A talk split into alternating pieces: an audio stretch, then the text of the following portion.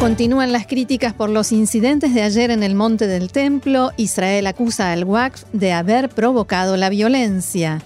Netanyahu se defiende de las críticas y asegura que él no dio la orden de prohibir el ingreso de feligreses judíos. Un caso de separación de hombres y mujeres en un acto público vuelve a encender la polémica en el bloque de derecha.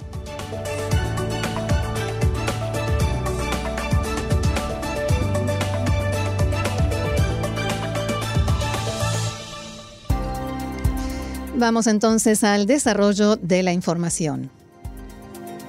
Continúan las repercusiones de los incidentes que se produjeron ayer, graves incidentes, hay que decir, en el Monte del Templo, en Jerusalén, en los que cuatro policías israelíes resultaron heridos, al igual que decenas de feligreses palestinos.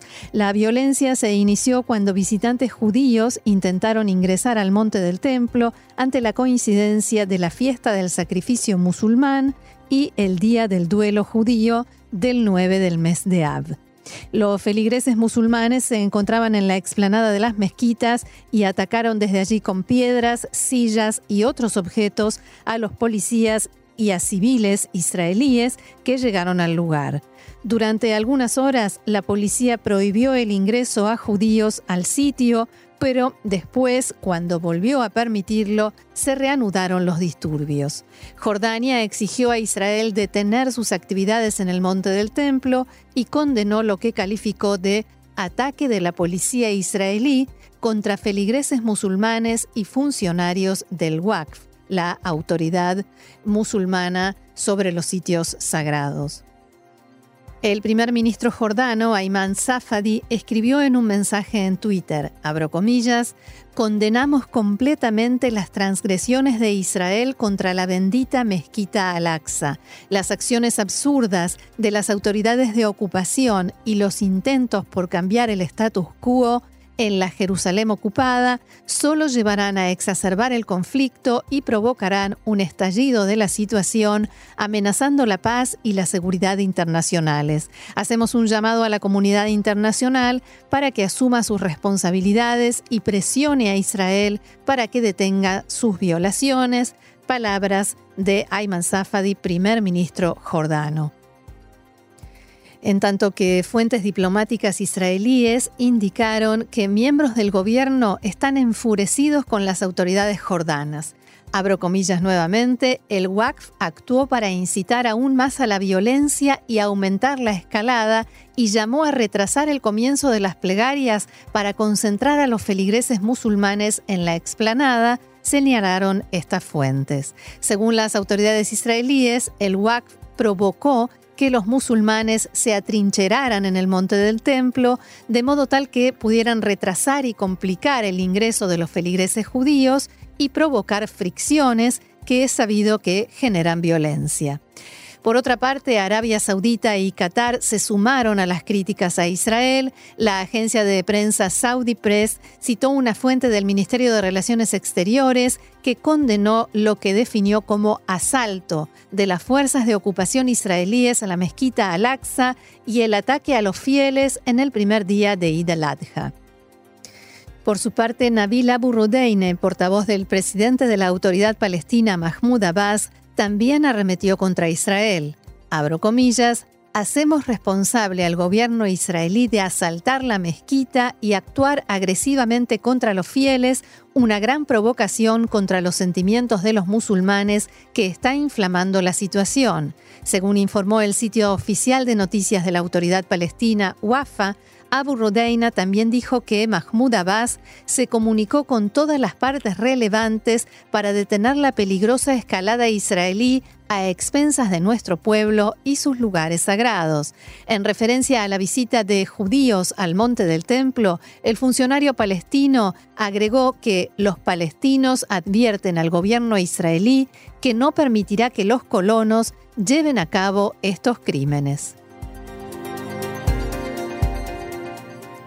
La información política nos lleva ahora a la ciudad de Afula porque el juez Jonathan Abraham del juzgado regional de Nazaret dictaminó que la municipalidad de Afula no está autorizada a imponer la separación entre hombres y mujeres durante un concierto del cantante ultraortodoxo Moti Steinmetz, espectáculo cuyo público es enteramente religioso y ultraortodoxo.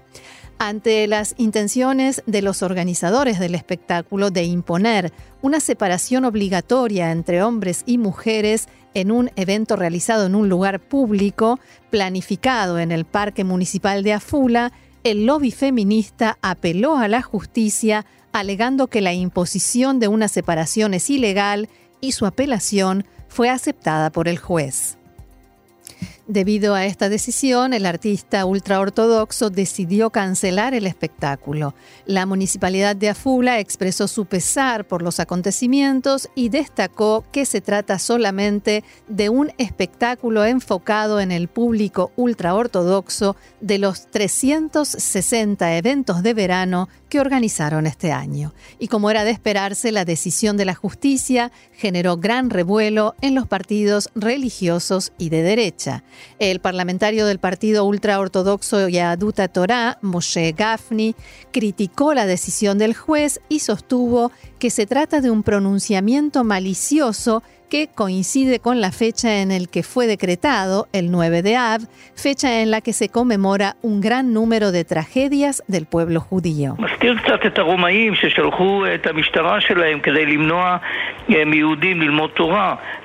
Me recuerda un poco a los romanos, decía Gafni, que enviaban a su policía para impedir que los judíos estudiaran Torah. O sea, mandan a la policía para que la gente no pueda vivir según la vida que eligieron y según les indica su conciencia. El partido ultraortodoxo Jazz ya presentó su apelación contra la decisión del juzgado y declaró que se trata de una decisión irracional y desmedida, que va en contra de la ley y es un golpe a la igualdad del público ultraortodoxo.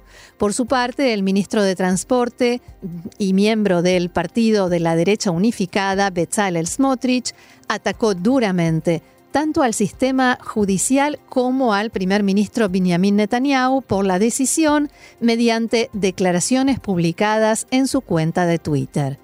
Smotrich explicó que, abro comillas, el sistema judicial es estúpido y sostuvo además que Netanyahu es un primer ministro débil y que la verdadera primera ministra es Dina Silver, la vice asesora letrada del gobierno. Nuevamente abro comillas, cero liderazgo, cero gobernabilidad, escribió Smotrich sobre Netanyahu.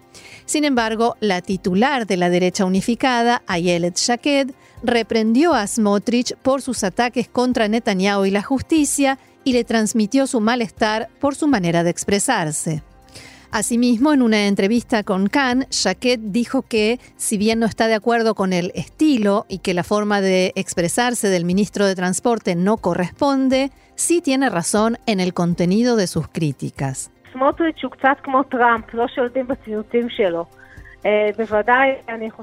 Smotrich es un poco como Trump, no controla sus tweets. Por supuesto, consideró que la forma estuvo fuera de lugar, pero en esencia lo que dijo es completamente cierto. Si miramos un momento hacia el asunto sobre el cual Smotrich habló, entenderemos cuánta razón tiene, y no importa si uno es de derecha o de izquierda, liberal o conservador. Además, Shaked enfatizó que el público ultraortodoxo tiene derecho a disfrutar de eventos culturales de la misma manera que lo tiene el público secular y agregó que quien se considera liberal no debería intentar imponerle su propio estilo de vida a otras personas. Mientras tanto, su compañero de lista, el rabino Rafi Pérez, declaró que la decisión de la justicia carece de toda lógica y que se trata de una falta de respeto a un sector grande y querido de la población. Quien quiera integrar al público ultraortodoxo a la sociedad israelí debe entender claramente, por la fuerza no conseguirán nada. Quien no podía estar ausente de este debate es el líder del partido Israel Beiteinu, Avigdor Lieberman, que escribió en su página de Facebook que la desenfrenada respuesta de Smotrich y su exigencia de condicionar su entrada al gobierno a la legislación que transforme a Israel en un estado de alajá es precisamente la razón por la cual su partido no integrará un gobierno junto a él, ni con el rabino Rafi Pérez, ni con los ultraortodoxos. Por su parte, Yair Lapid, del Partido Azul y Blanco, expresó su apoyo hacia la decisión del juzgado regional de Nazaret y manifestó, continuaremos luchando por un Estado judío, democrático y liberal. Esto no es Irán, escribió Lapid en su cuenta de Twitter. Desde el Poder Judicial declararon que los vergonzosos insultos que recibió tanto el sistema en general como el juez Jonathan Abraham en particular, luego de que se diera a conocer el veredicto, constituyen un nuevo y sombrío extremo en los ataques contra las instituciones estatales. Quien lea el veredicto del juez entenderá que la decisión se tomó con el consenso de todas las partes, incluyendo la municipalidad de Afula, ya que no hay discusión sobre la prohibición de separar hombres y mujeres en espacios públicos según la ley en Israel y decisiones tomadas por gobiernos israelíes, o sea, existe una ley al respecto y no hay otra alternativa más que respetarla. Más política, el primer ministro Benjamin Netanyahu se defendió ante la ola de críticas desde la derecha que recibió ayer luego de que la policía no permitiera el ingreso de judíos al monte del templo en horas de la mañana. Netanyahu sostuvo que el último día jueves, luego de consultarlo con las autoridades de seguridad, tomó la decisión de que también este año se le permitiría a los judíos subir al monte del templo en el 9 de Ab, aunque la fecha coincidiera con la festividad del sacrificio musulmana.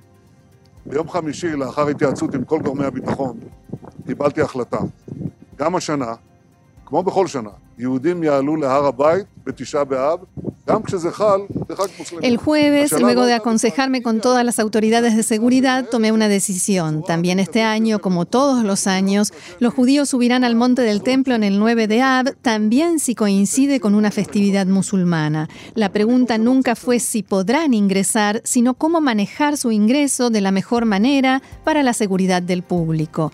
No le presto mucha atención a todas las recomendaciones del gabinete de Twitter que no para de tuitear. Liderazgo es mucho más que eso.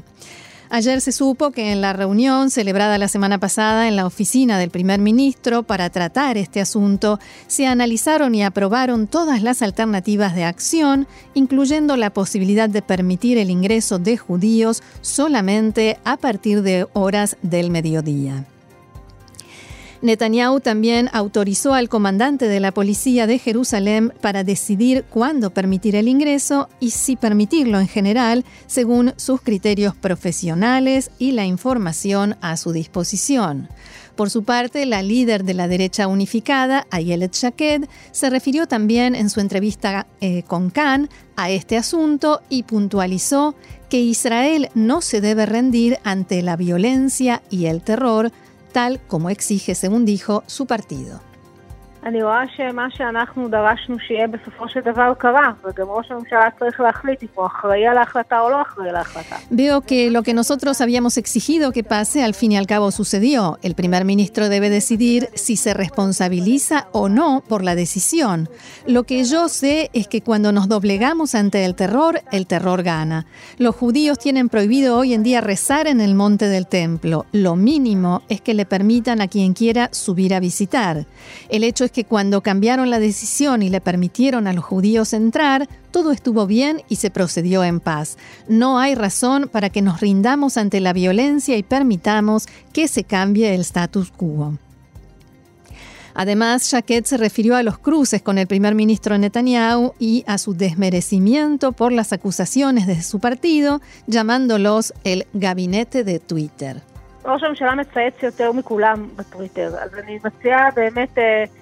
El primer ministro publica más que todos en Twitter, así que propongo ignorarlo por respeto a él mismo. No voy a responder a esa frase. Nosotros somos gente de derecha ideológica. Sucede continuamente, ya que es nuestra responsabilidad como servidores públicos que criticamos algo o protestamos por algo y luego el primer ministro cambia de opinión. Y esto a propósito es muy bueno. Eso también es nuestro rol en el gobierno. Somos la columna vertebral de de la derecha y del gobierno, y como tal nosotros definitivamente vamos a presionar cuando pensemos que algo que sucede no está bien. Es nuestro papel como servidores públicos y no le doy demasiada importancia a esos ataques.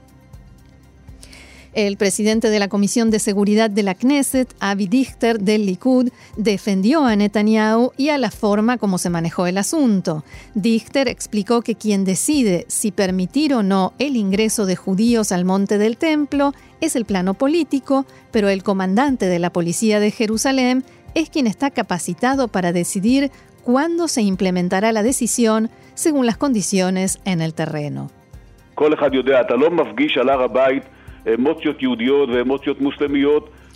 Todo el mundo lo sabe, no se deben cruzar en el monte del templo emociones judías y emociones musulmanas en un momento tan sensible como lo es el 9 de Av para nosotros y la festividad del sacrificio para ellos. Por lo tanto, el manejo de los tiempos fue lógico y razonable.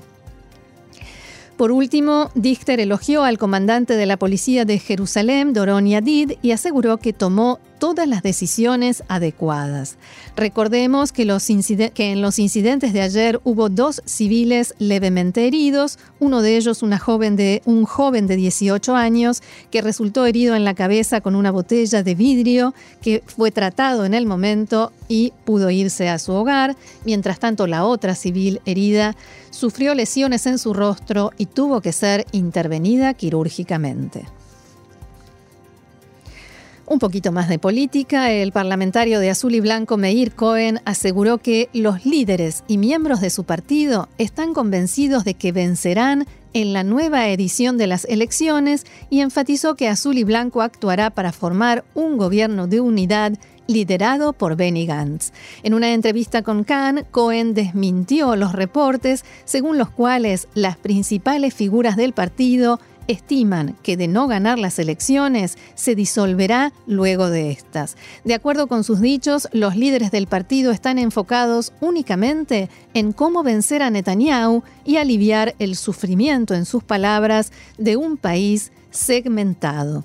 Por último, aclaró que las declaraciones de Benny Gantz sobre la posibilidad de una rotación con Netanyahu no se referían a las próximas elecciones, sino a las anteriores. Gantz quiso decir que si Netanyahu le hubiese ofrecido en el transcurso de las negociaciones formar una coalición que incluya una rotación entre el Likud y azul y blanco, en la que Gantz oficie primero como primer ministro, solamente en ese caso hubiera habido de qué hablar, indicó Cohen, que sin embargo señaló que esto no será una posibilidad después de las próximas elecciones. Efectivos de Tzal realizaron durante la noche preparativos para la demolición de las viviendas de los dos palestinos arrestados en relación con el asesinato del soldado israelí Dvir Sorek cerca del kibbutz Migdal Oz.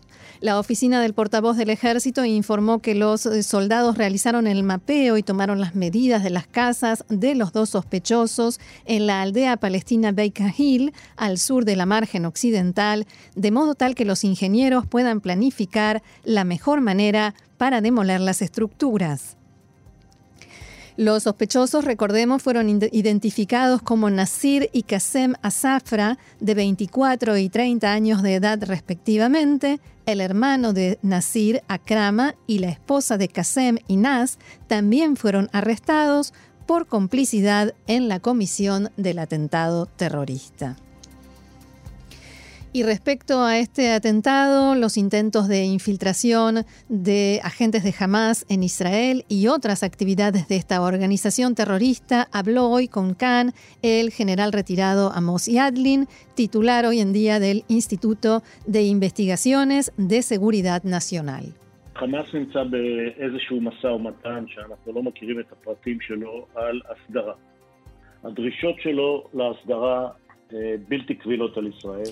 Jamás está en una especie de negociación cuyos detalles desconocemos sobre un cese de fuego. Sus exigencias son inaceptables, son problemáticas para Israel y por supuesto que antes de las elecciones no podrán recibir lo que están demandando.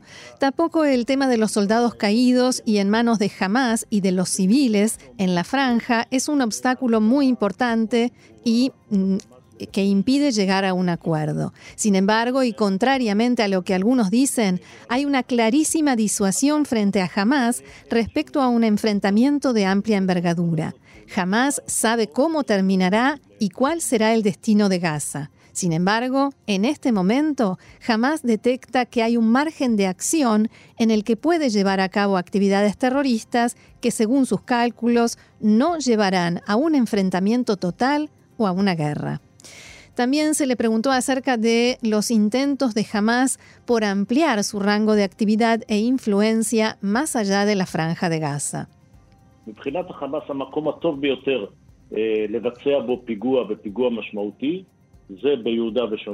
Desde el punto de vista de Hamas, el mejor lugar para cometer un atentado significativo es Judea y Samaria. Eso es lo que Hamas está buscando y en ese caso observará con satisfacción cómo Israel y la autoridad palestina se acusen mutuamente de no haberlo evitado. Por último, vamos, Yadlin habló de la influencia que tienen las elecciones, a propósito de las elecciones, también en este contexto. Jamás comprende la reticencia básica de Israel a ir a una guerra, porque las voces en Israel que dicen no lograremos nada con una nueva guerra, daremos un duro golpe a Hamas, pero también pagaremos un precio y finalmente volveremos a la misma situación. Jamás capta perfectamente esas voces y por supuesto que aumentan cuando ellos comprenden que hay elecciones dentro de menos de 40 días y ningún líder israelí va a una guerra antes de elecciones. La siguiente noticia llega desde Irán. El comandante de la Marina de la Guardia Revolucionaria iraní, Alireza Tangsiri, advirtió que cualquier presencia ilegítima de los sionistas en las aguas del Golfo Pérsico podría desencadenar una guerra. El funcionario se refirió de este modo a informes según los cuales Israel participaría en una misión internacional liderada por Estados Unidos para garantizar la seguridad de los buques de países occidentales que cruzan el estrecho de Hormuz después de que Irán se apoderase de varios petroleros en medio de las crecientes tensiones por las sanciones de Estados Unidos. En una entrevista concedida al diario Al-Mayadin, afiliado a Hezbollah, Tansiri advirtió, cuando nuestros comandantes lo deseen, pueden detener cualquier barco, incluso si está acompañado por las fuerzas estadounidenses y británicas. Cabe recordar que Tangsiri fue sancionado por Estados Unidos el 24 de junio pasado, junto con el líder supremo Ali Khamenei y otros siete comandantes de la Guardia Revolucionaria. El funcionario iraní señaló que la Guardia Revolucionaria es responsable de garantizar la seguridad del estrecho de Hormuz y el Golfo Pérsico y agregó que no hay necesidad de fuerzas extranjeras. Más información de la región, el presidente de la bancada de Hezbollah en el Parlamento del Líbano, Mohammad Raad, declaró en las últimas horas que el enemigo, o sea Israel, se prepara para iniciar una guerra contra nosotros. Según Raad, su organización está lista para defenderse de esa supuesta agresión. Lo haremos por medio de nuestros hombres, nuestra sociedad y todo lo que tenemos preparado para nuestro enemigo, dijo este funcionario de Hezbollah. El enemigo se engaña si cree que puede vencer a nuestro pueblo y debe prever la paralización de su entidad nacional y saber que pone en juego el futuro de esa entidad, agregó el parlamentario de Hezbollah. Raad hizo estas declaraciones en un acto de finalización del año lectivo en una escuela del sur del Líbano. Cabe recordar que la administración Trump sancionó a Mohammad Raad en julio bajo una orden ejecutiva que apunta a terroristas y a aquellos que brindan apoyo a terroristas o a actos de terrorismo. Unas horas después, en declaraciones al canal de televisión Al Mayadin, Raad advirtió que Hezbollah sería capaz de ingresar a la Galilea si se requiere tal operativo. Esta afirmación coincide con declaraciones anteriores del secretario general de Hezbollah, Hassan Nasrallah. Representantes de los talibán y del gobierno de Estados Unidos finalizaron anoche en Doha su octava ronda de conversaciones a la espera de que ambas partes consulten a sus respectivos líderes cuáles deberían ser los próximos pasos a seguir. El portavoz talibán, Sabihullah Mujahid, señaló en un comunicado, ha sido largo y útil y ambas partes han decidido consultar con sus líderes sobre los próximos pasos. Los contactos entre las dos partes comenzaron en Qatar a finales del año pasado y han dado pie a un posible acuerdo que permitiría la retirada de las tropas norteamericanas a cambio de la promesa de que los talibán no utilicen Afganistán como base para perpetrar atentados en otros países. El enviado norteamericano Salmai Khalilzad destacó los avances logrados, según dijo, hacia un acuerdo de paz duradero y honorable y hacia un Afganistán soberano que no suponga ninguna amenaza para otros países. Si finalmente se llega a un acuerdo, el presidente de Estados Unidos, Donald Trump, cumpliría la promesa que hizo de poner fin a esta guerra iniciada en 2001. Sin embargo, el presidente de Afganistán, Ashraf Ghani, que no participa en estas reuniones en Doha, insistió en que corresponde a los afganos tomar sus propias decisiones. Sola la paz es el deseo de cada afgano y la paz llegará, pero también queremos una paz en la que cada afgano tenga dignidad. Nuestro futuro no, no se puede decidir afuera, aunque sea en capitales de amigos y vecinos. El futuro de Afganistán se decidirá en Afganistán.